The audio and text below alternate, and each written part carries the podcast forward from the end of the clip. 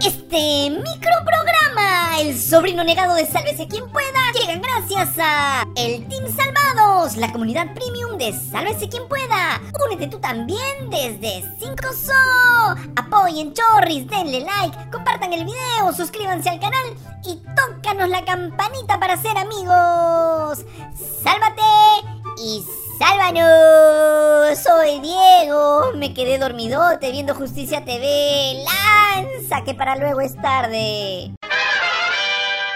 Condenando a Daniel Belisario Urresti Hilera como coautor de la Comisión del Delito contra la Vida, el Cuerpo y la Salud en la modalidad de asesinato bajo la circunstancia agravada de alevosía, tipificado en el artículo 152 del Código Penal de 1924, en agravio de, de, Hugo Bustillo Saavedra y en grado de tentativa en la modalidad de asesinato en el mismo tipo penal en agravio de Eduardo Jenny Rojas Arce.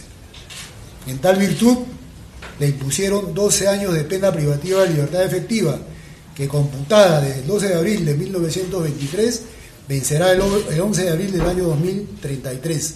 En consecuencia, se ordena el internamiento al establecimiento penitenciario que designe el Instituto Nacional Penitenciario. Y eso fue lo que pasó mientras tú dormías con el celular en la mano. Luego de casi ocho horas de lectura de sentencia, Daniel Urresti fue hallado culpable del delito de asesinato en el grado de coautor en contra del periodista Hugo Bustíos, ocurrido en Ayacucho en 1988. Como se recuerda, Urresti había sido exculpado en el año 2019. Sin embargo, la Corte Suprema anuló el fallo y ordenó un nuevo juicio que duró cuatro años. El tribunal determinó que en 1988, Daniel Urresti junto a otros militares emboscaron al periodista de la revista Caretas, Hugo Bustíos, a quien le dispararon, pese a que se identificó como periodista. Luego, cuando Hugo Bustíos estuvo en el suelo, activaron un explosivo en su cuerpo. Por ello, el agravante de alevosía señalada por la sala. Y aunque la fiscalía solicitó 25 años de cárcel para Daniel Urresti, los representantes del Ministerio Público expresaron su conformidad con la condena. En tanto, el abogado del exministro dijo que presentará un recurso de nulidad y expresó su confianza en que el fallo será revertido en segunda instancia. Conmovida, la hija de Hugo Bustíos, Charmelí Bustíos Patiño, aseguró que por fin se había hecho justicia con su padre. La justicia se reivindica con nosotros tras el pronunciamiento de la Corte Suprema de Justicia que anuló el 12 de abril del 2019 la sentencia absolutoria contra el señor Daniel Urresti. Ahora nos da la razón Momentos después, Charmelí mostró una imagen en Twitter con las fotos de sus padres y con el siguiente mensaje. Acabo de llegar a casa. Lo primero que hago es encender una vela a mis amados padres y decirles, se hizo justicia 34 años después. El camino ha sido duro y doloroso. Hoy solo queda dar gracias. Y antes de terminar con este caso, hay algo que debemos tomar en cuenta. Con su fallo, los jueces desestimaron la versión de Daniel Urresti, quien siempre aseguró que Hugo Bustíos había sido asesinado por terroristas de Sendero Luminoso. La sentencia corrobora eso que algunos insisten en negar, que lamentablemente las Fuerzas Armadas también cometieron crímenes durante la época terrorista.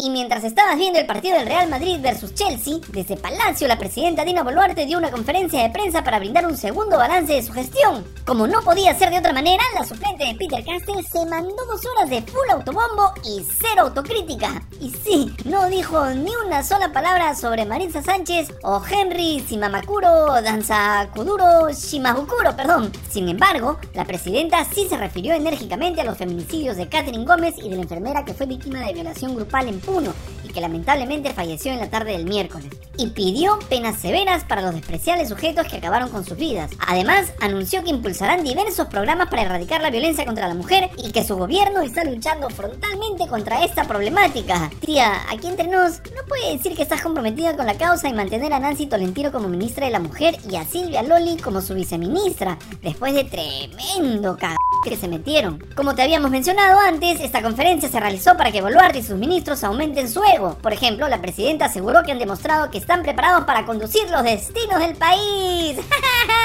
sí, así como lo escuchan. En estos cuatro meses estamos demostrando que tenemos capacidad para conducir los destinos del Perú, que tenemos el coraje que estos tiempos exigen para enfrentar a los grandes desafíos y mantener la estabilidad y la democracia.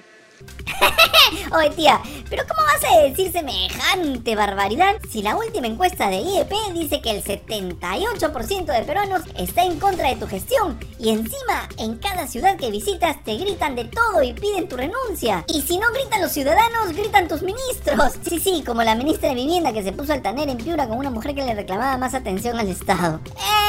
En fin, Fiel a su estilo, Boluarte no dudó en darse un tiempito para mandarle una indirecta a su amiguito que se encuentra en Ladinoves y afirmó que están limpiando los malos elementos del Estado para priorizar el profesionalismo y la meritocracia. ¿Ustedes qué dicen? ¿Le creemos? Y como te comentamos hace un momento, lamentablemente falleció la enfermera que fue víctima de abuso sexual por dos sujetos en Ayaviri, Puno. La madre de familia, atacada el 30 de marzo, no pudo recuperarse de las graves lesiones que sufrió cuando fue violada y finalmente murió luego de haber estado internada 8 días en el hospital Rebagliati. Los atacantes de la enfermera, Dino Álvarez Limaguay, de 30 años, y Renato Quispe Ramos, de 26, continúan en prisión luego que se ordenaran 9 meses de prisión preventiva en su contra. Y en Arequipa fue identificada la mujer que fue encontrada decapitada y sin extremidades en un canal de regadío. Se trata de Johnny Taipe Turpo, una madre de familia de 37 años quien fue reportada por su pareja como desaparecida el 22 de marzo. Y el feminicida Sergio Tarache continúa detenido en Colombia a la espera de ser extraditado al Perú por el crimen de Catherine Gómez, mientras el gobierno asegura que se están realizando todas las acciones para lograr que el feminicida sea traído a nuestro país, la madre de Catherine exigió la cadena perpetua para el asesino de su hija. Cindy Machare reconoció el apoyo que viene recibiendo del Ministerio de la Mujer. Sin embargo, fue tajante al asegurar que no quiere ver a la ministra Nancy Tolentino y que ni siquiera quiere que le dirija la palabra. Como se recuerda, tras el asesinato de Catherine Gómez, la ministra de la Mujer dijo que las mujeres deben elegir bien a sus parejas sentimentales. A eso hay que agregar lo que dijo su viceministra Silvia Loli. Una llamada no te salva la vida, en alusión a la línea 100 de asistencia para personas que sufren violencia. El feminicida venezolano pudo fugar del país por la demora de siempre de las autoridades para buscarlo, para ordenar su impedimento de salida del país. El sistema de prevención y de protección a las mujeres debe ser reorganizado. Más que un país, el Perú parece una comisaría. Y ayer se inició el juicio oral contra Alejandro Toledo y su esposa Elian Carp por el presunto delito de lavado de activos en el caso de Coteva. Luego de una breve sesión, la sala suspendió el proceso hasta el próximo 20 de abril. Pero eso no fue lo más llamativo en el caso del Cholo Sano y Sagrado. Y es que Alejandro Toledo nos volvió a regalar un momento digno de él y que también pasará la larga lista de ridículos que ha protagonizado en su vida política. El periodista Carlos Viguria de Al estilo Juliana llamó por teléfono a Toledo quien cambió su voz para no ser reconocido. Mira y escucha, el que se ríe pierde. Aló, Eh, aló, buenos días, con el señor Alejandro Toledo. aló, ¿quién habla? ¿Qué tal? Es- le saluda Carlos Viguria, periodista de ATV. Fue ahí que notamos un curioso cambio en su voz. ¿No? Volvimos a llamar al mismo número, pero contestó esa misma voz forzada.